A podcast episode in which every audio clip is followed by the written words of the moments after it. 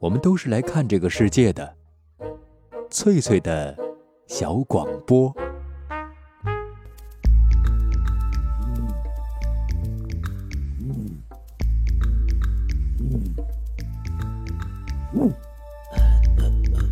寻访华夏文明，感受自然美景，探索过去的足迹，畅想未来的星空。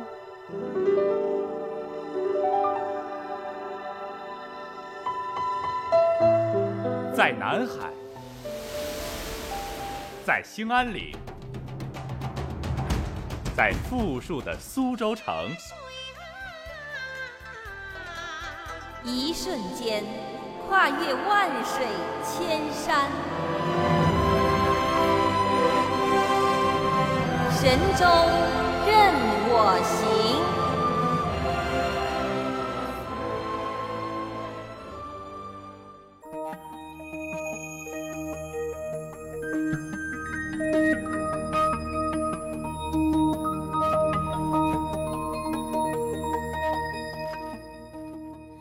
旁的各位好朋友，这里是海峡之声广播电台，欢迎收听正在直播的旅游节目《神州任我行》，我是冯翠。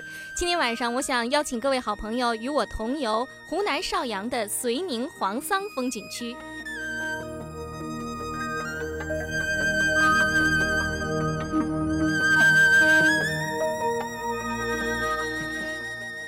们到一个地方去旅行，首先要了解一下那儿的简单情况，做到有备无患啊。绥宁县是位于湖南省的西南边陲，全县总面积两千九百二十七平方公里，其中山地是三百四十三万亩。绥宁县是中国很重要的一个林区县，林业资源很丰富，比如说杉树、楠竹、马尾松等等，这都是在绥宁很常见的一些树种。森林覆盖率达到百分之七十三点六，绥宁也因此被誉为神奇绿洲。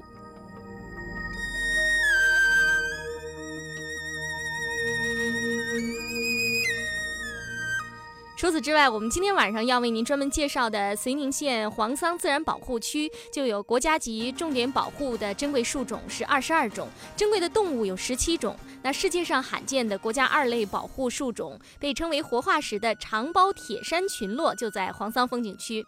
绥宁县有三十五万人口，其中少数民族主要有苗族、侗族、瑶族、壮族、回族等十五个，占总人口的百分之六十一。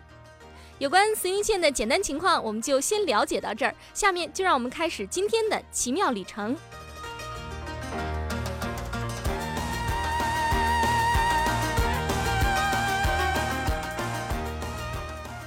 收音机旁的各位好朋友，我们现在是在这个六洞风景区的入口处啊，因为今天的雨下得太大了，路太难走了，所以我们就不打算进去了。而且河水哈，由于昨天晚上下雨哈，显得特别的湍急。那么这个六洞风景区为什么叫六洞呢？六鹅洞，六鹅洞，六鹅洞，六只仙鹅洞。六只仙鹅有六个洞吗？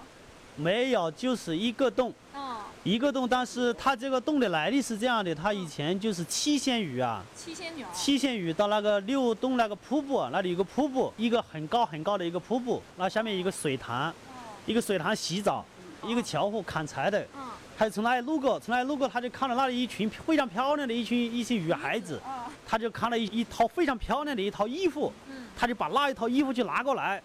有有一个仙女了，七仙女，他就有一个就看见了吧？要看见他就马上就就走，就走到天里去了。然后六六六个仙女，他们就在那里就变成了六只仙鹅，他们就没有逃脱了，他们就变成六只仙鹅，那个叫做六鹅洞。六鹅洞啊，六只仙鹅，听了一个非常美丽的故事，就从这条山路走进去。四里路，四里路，两公里，两公里，哎，两公里。那山路很陡吧？这个山路不陡，在这里面走啊，一路走过去非常轻松的。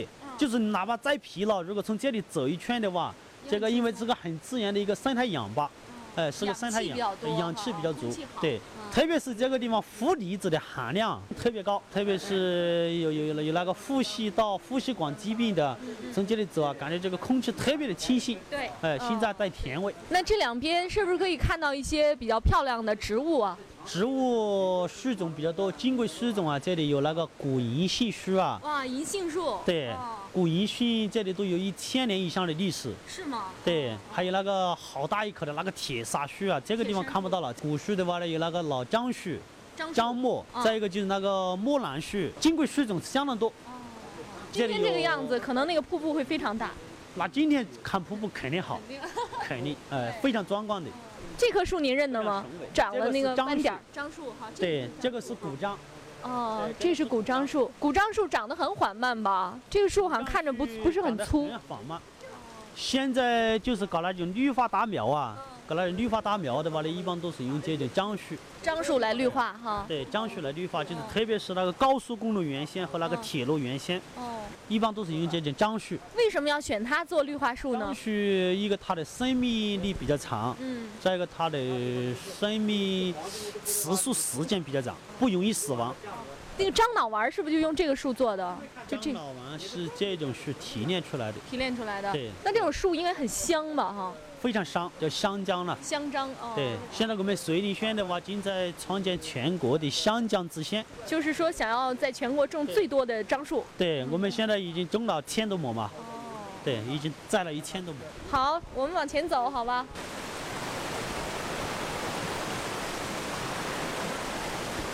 啊，好，快跑两步，赶紧上车啊！因为现在天在下雨，非常冷啊。那么这一路上呢，这是我走过的最难走的一条路啊，因为今天下很大的雨，所以把很多的路都冲坏了。路的另一侧就是深深的这个峡谷啊，然后那个沸腾的水就从上面流下来。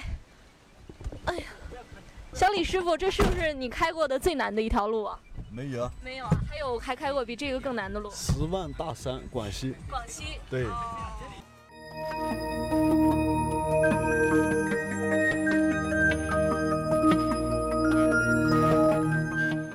前面一段录音是我在黄桑自然保护区去往六鹅洞的岔路口上录下来的，为我们带路的是黄桑的一位副乡长。黄桑自然保护区位于绥宁县西南部，离县城不到三十公里。我们前往黄桑风景区的那一天，正赶上下大雨，山路被水冲出了一条条的深沟，所以司机小李一直开得很慢，还不时要停下来下车去搬开滚落在路上的大石头。尽管如此，我们还是有幸饱览了黄桑的迷人风光，喝了苗家香甜的油茶，还听到了正宗的苗歌。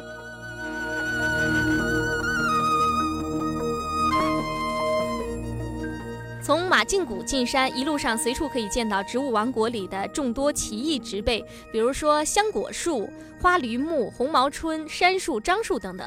坐落在源头山的铁山群落是中国风景区中最大的铁山群落。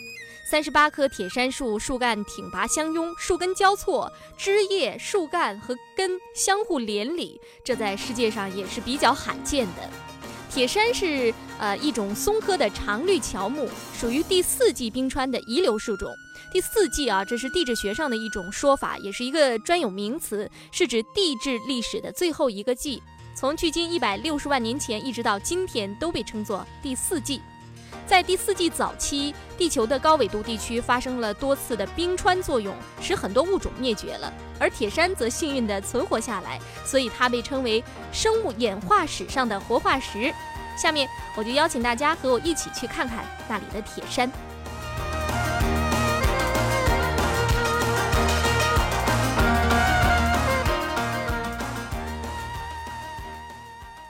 哇，我们现在是经过了长途跋涉啊，一个多小时，十几公里走了一个多小时啊，可见这山路有多么的不好走。黄桑赤坂村的铁山林是在海拔一千零八十米的地方，我们还要走一华里，就是走路再走一华里。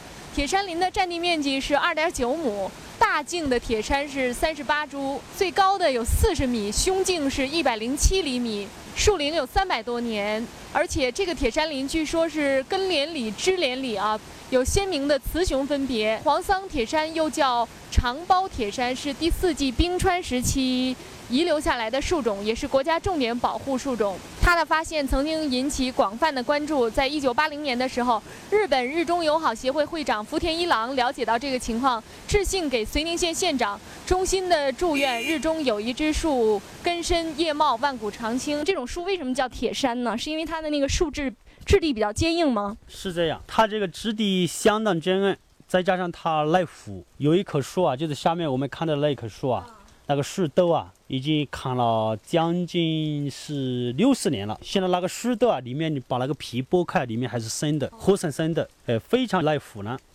它这个树呢，一个耐腐坚硬，再一个它有弹性，用锤子敲一下，那个木啊弹力那个弹回来，像那个橡胶。铁砂里面，你看它的外来的一些树种，它在这个地方无法生存的，就是能够生存下去的话，也是长不成材，哎，被他们加生死了，被他们夹死了。你看夹在这个中间，他们长不大，所以铁砂它本性这个家族非常团结。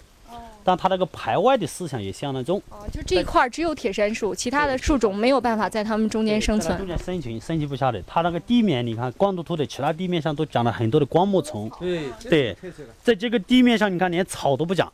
你看这个樟树的生命力应该很强的。对呀，它就在铁砂群边缘。长在这个铁砂群边缘的话呢，它这个你看长出来的树啊，根本就不香嘛。那个因为樟树它长出来也是树干很直。树干。哎呀，树干很直，但它长得就是像一个那个丑八怪一样的啊。被被被这个铁砂欺负了，它遭铁砂的欺负。本来长得很漂亮，你看它这个枝芽不像枝芽是吧？呃，七里八外的。是不是它把养分都吸收掉了？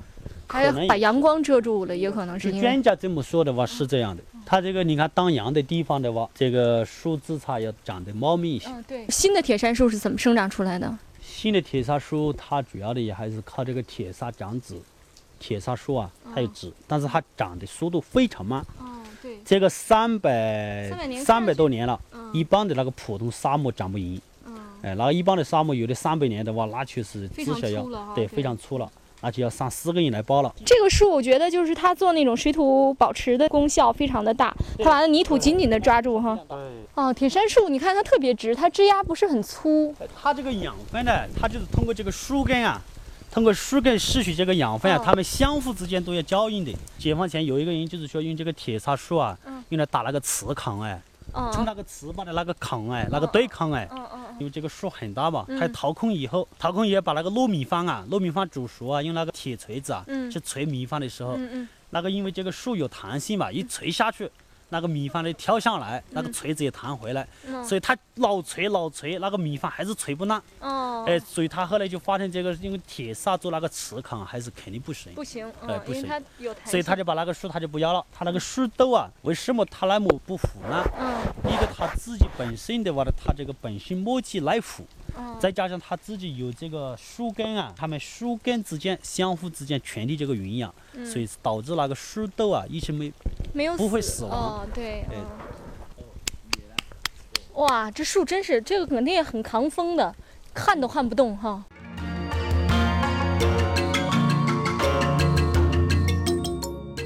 收音机旁的各位好朋友，这里是海峡之声广播电台，欢迎您继续收听正在直播的旅游节目《神州任我行》。刚才我们一块儿去看了湖南绥宁黄桑风景区的铁杉树啊，它们是生活在海拔一千零八十米的高度，生命力异常旺盛。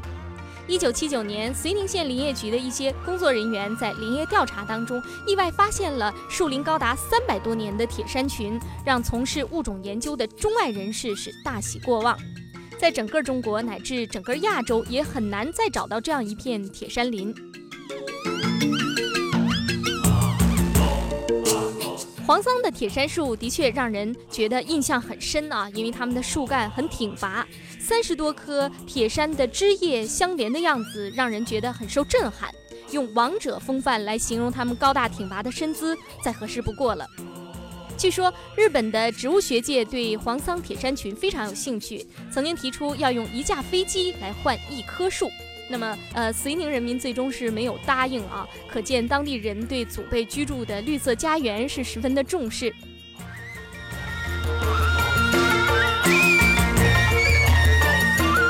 与黄桑铁杉相伴的是葱茏如海的原始次生林。在这个亚热带动植物基因库里，还生存着像银杏啊、楠木、榉木、鹅掌楸等二十多种珍贵的植物。另外，黄桑还有灵芝、天麻、党参、岩耳等两千一百多种中药材，四十四种芳香植物。从唐宋到明清，政府明令保护森林的碑刻就有一百二十七块之多。如今的绥宁县政府更是要让浓密的绿荫不断绵延。我在想，慈宁人民对生态环境的这种关爱，也许就是打开黄桑铁山之谜的钥匙。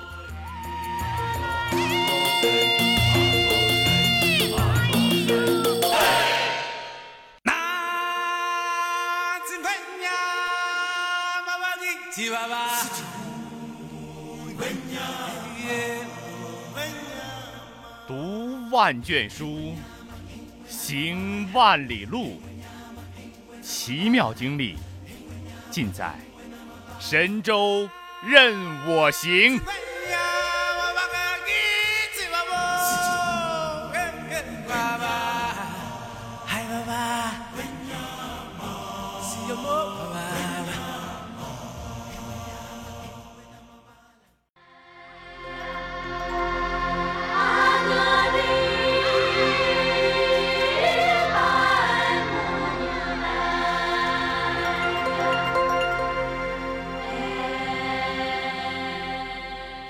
旁的各位好朋友，欢迎继续收听海峡之声广播电台的直播旅游节目《神州任我行》。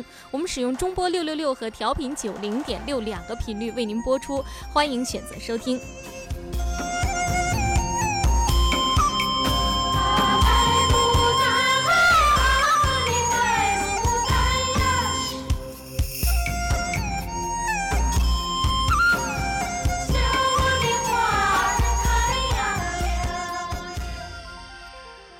铁山林，我们来到了山脚下的一个农家小院儿。善良的苗族夫妇立刻往火塘里添柴烧水，用滚烫的苗族油茶招待远道而来的朋友。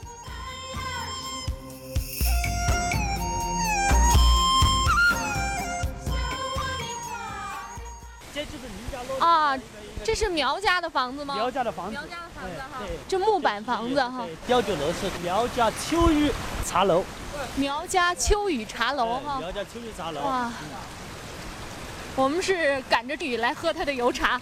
我们先上去到家里看一下吧。好的。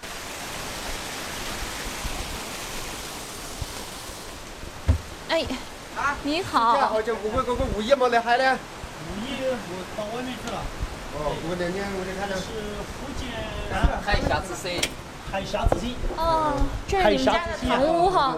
对，这个就是您家的，对，苗家哦，对，这边是卧室吗？卧室。您是女主人吧？您贵姓啊？我姓杨，姓杨，是阳光的那个杨吗？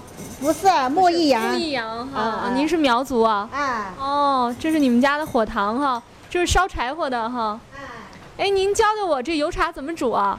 油茶啊，就是开始的时候嘞，哎就拿泡米和花生、黄豆，苞米、花生、黄豆。哦，嗯，还有那个花生米啦、黄豆黄豆啦，还有糯米，糯米，呃，全部拿油炸的，拿油炸。哦，炸的，油炸。哦，然后就弄弄汤啦，弄油汤，弄油茶叶汤，，茶叶。呃，还有辣椒啊、姜啊、葱啊，还有香味啊，嗯全部放在那个茶里面就可以了。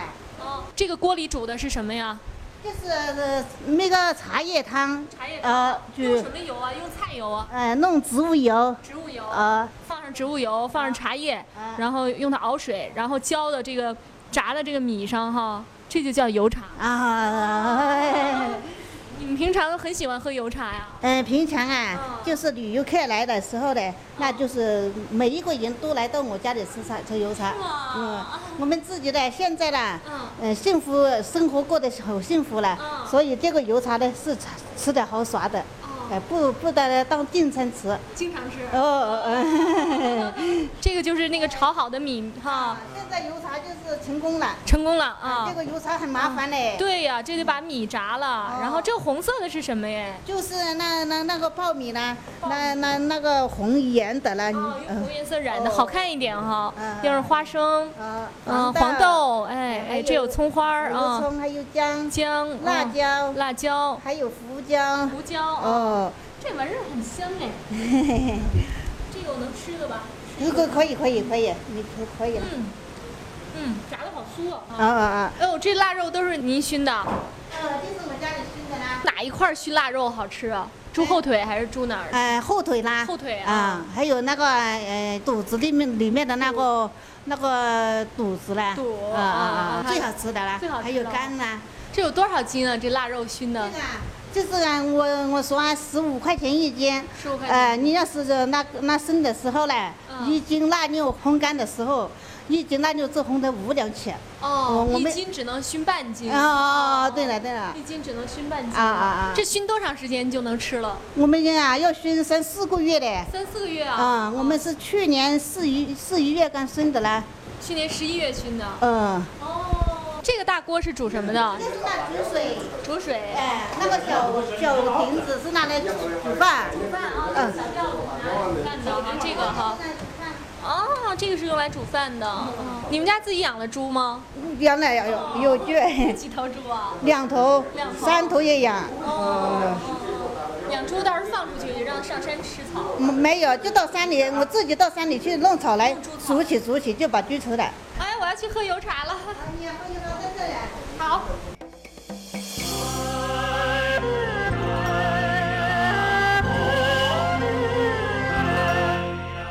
苗家的吊脚楼一般都是临水而建，我们可以听到脚下隆隆的水声。苗家的厨房也很简单，火塘是在地中间挖出来的，铁锅里煮着浓浓的茶汤。从梁上悬下来的铁钩上挂着去年十一月挂上去的五花肉，经过几个月的烟熏火燎，已经变黑了。这就是正宗的苗家腊肉的制作方法。窗外雨下得正大，火塘里的柴火烧得正旺，女主人手脚麻利地为我们盛油茶。原本不相识的人们现在认识了，大家围坐在小饭桌旁，大口品尝黄桑人的热情。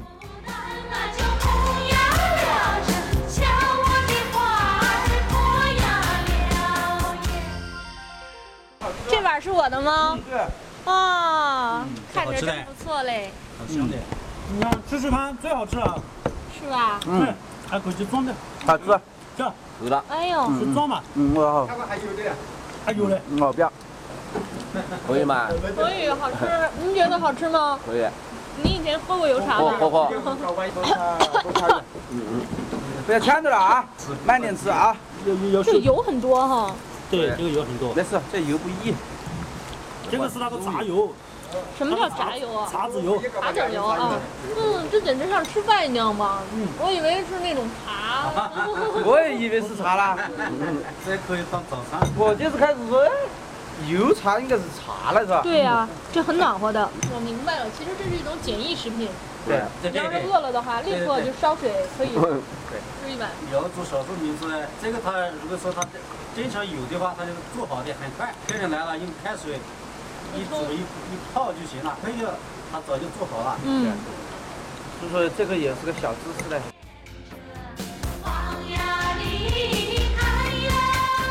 收音机旁的各位好朋友，欢迎您继续跟随冯翠畅游湖南遂宁的黄桑自然保护区，品尝过苗族香甜滚烫的油茶，热情好客的苗家人拉开喉咙唱起来。要起罗饭中罗河哎，你要穿青衣套东坡。淘气东坡是杨东在嘛，娘娘在在唱东歌。要起罗饭茶东，哦哟想要抢过讨东坡，讨起东坡的杨东在啦，娘娘在在的唱东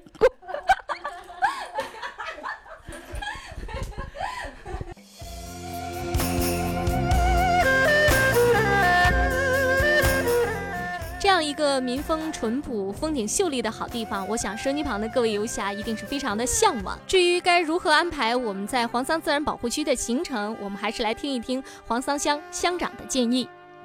您能不能给我们的听众朋友设计几条旅行路线？嗯、他们在这儿玩几天呢，能够真正的领略黄桑风景区它的这个特色呢？嗯，那可以的。我们这里成立了一个旅游管理处，说我们管理处专门有导游小姐啊，就可以带游客一起去游我们黄双。像黄双的话，主要是生态旅游啊，面积比较宽，有二百四十平方公里。说一天能玩我们黄双的话，可能是绝对做不到的，那就需要三天的时间。那么我旅游线路就是第一天的话，您从城市过来到我们这些啊山区里啊，首先呢，我们就安排您看我们这个最有特色的，也就是世界闻名的铁山岭。风景看完了以后的话，我们就去搞一下比较轻松愉快一点活动，就是到我们那个民俗的一个庙，我们有一个仁慈庙，专门就是宣传我们这个苗族文化的佛教的一个圣地。到那里呢，还有三架水通车，可以去踩踩水车啊，然后到草地上去玩一玩，到小溪里面去玩玩水啊，这是我们第一天的旅游线路啊，主要是理念。啊，我们这个比较远古一点的文化。那么第二天我们的这个线路的话，主要就是以猎奇为主，像进入原始森林里面去猎奇。我们原始森林里有九七冲啊，还有鸳鸯岛，然后还有这个情人谷。那我们九七冲的话，主要就是以这个原始的母性崇拜。为这个主要景点的，就是一块岩石，一个很大的岩石，天然而生的一个岩石，形状就是女性的一个生殖器官的形状。远古的时候呢，嗯、都是以母系氏族崇拜为主的，说那个地方它就叫崇拜。现在那个地方我们一直古迹都保留下来了，地名就叫地名崇拜哦，啊很有意思。哎，对，这就是九七生的一个景点。那么我们接下去就去鸳鸯岛。为什么叫鸳鸯岛呢？啊，因为那个岛的话是一个半岛型的，就好像那个鸳鸯一样，一个拳头一个包子啊，就这么做包围起来就是一个鸳鸯。主要就是呃供这些游客啊在茶余饭后的去散步的一个地方。主要的景点就是古藤。第三个景点呢就去情人谷。这个情人谷呢是一个很大的瀑布下面的一条峡谷，主要呢还是欣赏那个小溪流水。这就是我们第二天的行程，就是以娱乐猎奇为主。那么第三天的行程呢，我们就去走访一下我们那个很远古的古苗王起义的一个地方，叫上堡。上堡上堡怎么写的这两个字？嗯，上下的上，堡呢就是堡垒的堡。堡垒的堡。哎，上堡古国，上堡古国，它是在明朝末期的时候出了一个皇帝，叫武烈皇帝，武装的武，烈士的烈。那个苗王他是起义了以后，明末的那个官兵就把他镇压了，把房庄所有的老百姓都是全都杀光。说当时的那个时候就血流成河，所以我们还有一个地方，上堡古国下方啊，也就是正南方的一个地方，有个小地名叫赤坂。翅膀啊，是就红军的那个红红是的意思，板呢就是木板的板。为什么叫翅膀呢？就是因为他那个时候把所有的那个苗民都杀掉了啊，血流成河，所有的那个土地都是血红血红的，就叫翅膀啊。所以现在这个地名一直要保存了。说那个翅膀现在生活八百多人在那里生活。那么我们去上报古国呢，主要去去看呢，就是看它保留的原始的风味，然后是看它那个庭院的布局。它那个布局呢，和我们南方的一般布局不同，它就是那个堡制，就是原始那个北方北方那边堡垒的那些建筑都是棋盘式的。那么一个游人一进去的话，你无论向东走、向西走、向北走，你都能找到出口，都能回到原地。是什么样的？嗯，就是那个四四方方的，四四方方的，它就是中间有正直的一条道，然后两边有两条道，横的方向有三条道，纵三。横三，横三，它就这三条道棋盘式的，然后在中间那个小方格里面就是那些民居，啊，明星就是小方格里面。呃，上博古国的话，我们主要是看这些文化遗迹。另外的话，还有一个八十多岁的老婆婆，他们呢主要就是做我们的导游一样。嗯、我们去的话，我们带游客都带到她家里去，然后她来通过唱的形式。来表达以前的那个皇帝的光辉历史啊，以及为什么被剿灭啊，还有现在的发展史。说他这个唱段很长，他一段的话它是七个字，他就是用苗族那种山歌的形式唱出来啊。上堡有个古皇帝，他名叫做李天宝，都是七个字七个字一句话的。那是用苗语唱是吗？他可以用苗语给你唱，他也可以用汉语唱，但他那个腔调的话都是苗家那个腔调啊，那都是呀呀这么唱出来的。离我们这儿远吗？嗯，离我们所在的这个地方只有呃十公里路，哦，啊是不是很远？但是在我们这个管辖范围内，它是属于尽头。那么看完上堡古国以后呢，我们回来的话就是搞这个山水游了，也就是漂流啊，比较刺激一点。两边都是很大的岩石，然后很急的那个溪水。水那去漂流。我们的命名就是远古第一漂，啊，都是那个少数民族的姑娘陪你。所以这是我们这个三天的这个一个行程，就是哎，啊，其实还是蛮好的。那因为我今天走过来，知道这个道路就是说比较曲折哈。那一般是最好是住在山里，这样去各个景点都比较方便哈。那山里面我们可以住在什么地方呢？啊，我们在山里，我们综合考虑的，因为景点比较分散，而且呢都是要有三天的行程，嗯，尽量不搞回头路，所以我们在每个景点都有一个农家乐，安排一些那个当地的那个老百姓条件比较好一点的那些房屋，在景点区内的，我们都是嗯挂牌成立农家乐，由我们负责保护，负责这个安全设施和卫生的指导。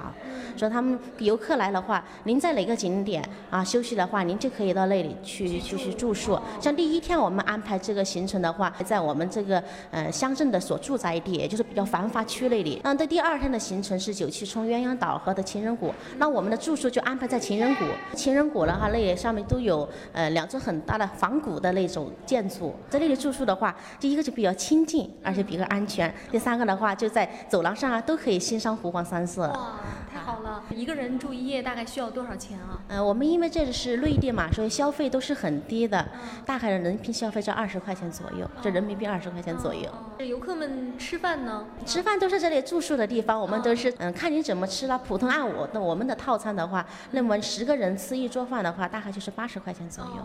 一个人不到十块钱啊，一天晚上的床位大概十块钱，就每个人二十二十块钱消费。乡长为我们设计安排的行程还是比较宽松的，我们没能见到会唱史诗的苗族老妈妈，这是一个遗憾。因为据这个乡长说，他是到城步去了，因为现在这个老妈妈比较要出名，很多人都邀请他专门去给大家唱史诗，所以这位苗族老妈妈呀，刚巧不在。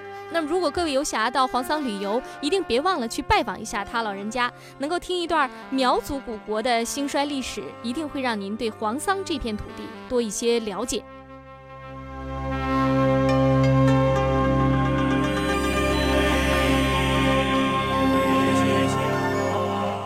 在，黄桑乡还专门成立了旅游组委会，开辟了黄桑一日游、花园阁一日游两条县内的观光线路。黄桑一日游包括观赏铁山林、听木叶吹歌、看源头山斗牛、吃苗家黑米饭、喝酥油茶、探访上宝古国等内容。去年，湖南绥宁黄桑还推出了具有民俗风情的四八姑娘节，让来自外地的游客觉得很新鲜。黄桑的行程结束以后，如果您还有时间，冯翠建议您可以顺便到附近著名的旅游胜地看一看。比如说，以绥宁为中心的旅游线路呢，就有五条：绥宁到城步的南山，绥宁到武冈云山，绥宁到西宁浪山，绥宁到靖州飞山，到通道的洞乡。黄桑是一个处于待开发状态的自然保护区，交通食宿呢还不是很成熟。但也正是因为它地处偏远，游人不多，才保留了那里纯净朴实、未加雕琢的风格。我想啊，单凭这一点就会深深吸引热爱自然、崇尚返璞归真生活方式的游侠们。在节目结束之前，我们再来聆听来自黄桑的质朴声音。清早起来奔门房哦，我东望个一头啊，是希望霜。我望得一头啊，是一部分眼泪双双，失落胸膛。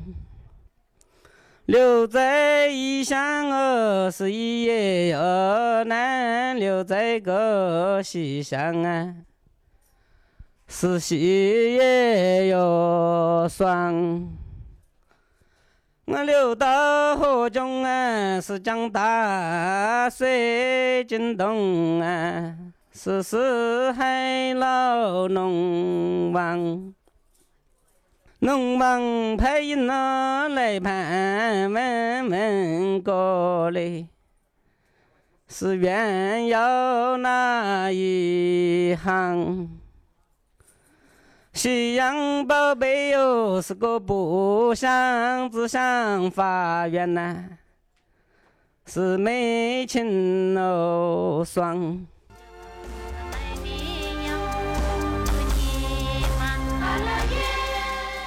好的，收音机旁的各位好朋友，这一期的《神州任我行》节目到这儿就结束了，非常高兴能够伴您一路同行，我是冯翠，我们明天见。